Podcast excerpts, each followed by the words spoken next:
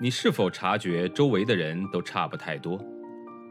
他们像不像流水线上被生产出来的标准件，有着相似的想法、类似的人格？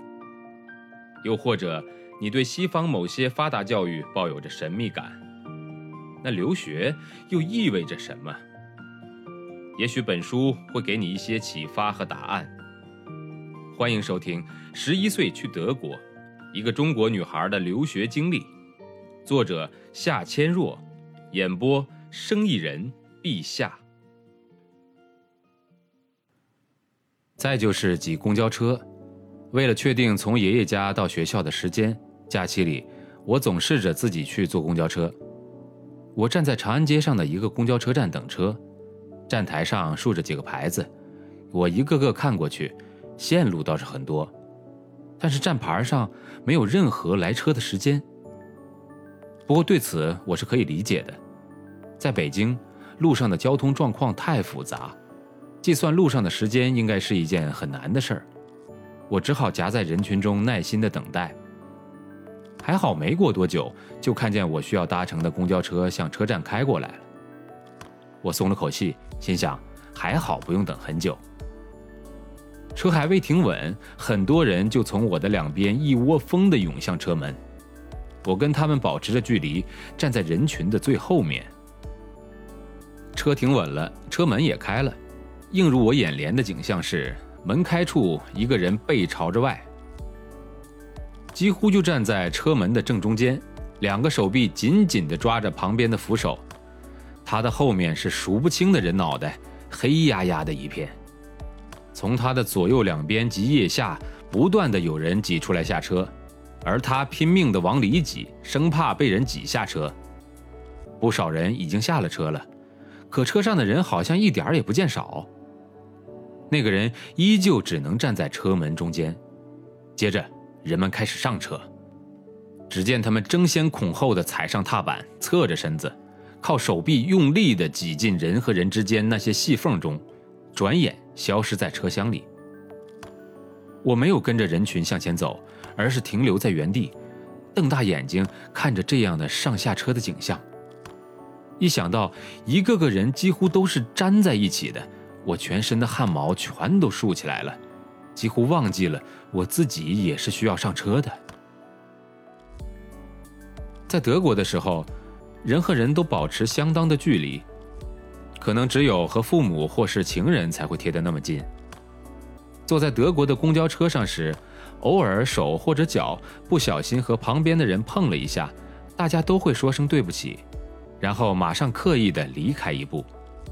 如果和别人说话时靠得太近，对方很可能会退后一步来保持他认为比较适当的距离。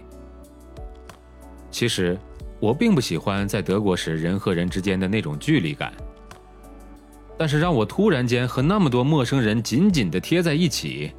我实在感到浑身不自在，但这我也可以理解。中国人实在太多了嘛。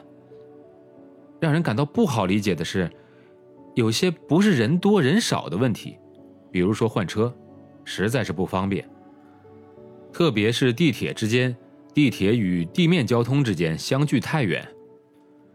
在德国换乘任何车几乎都在同一地点，不需要跑很远的路。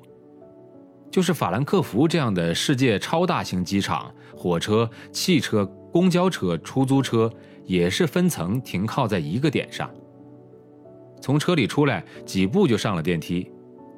有一次，我从天安门广场到前门去，其实只需要跨一条街就可以了，可人们必须上上下下、左拐右拐几条地下通道才能到达对面。我琢磨了很长的时间。也没弄懂其中的缘由，有时让人感到人行通道不是为了方便行人而设计的，而只是为了限制人们的活动而设计的。以上都还好说，让我感到最难以接受的，也是最难适应的，就是人与人之间的关系。这和德国比实在太不一样了，总感到互相之间缺少友谊和尊重。我经常在公共场合看到令人难堪的吵架场面，或是在餐馆里看着客人无情地训斥着服务员。在一些单位和部门办事，工作人员几乎从不微笑，态度冷冰冰的，甚至看都不看你一眼，好像心情极其不好。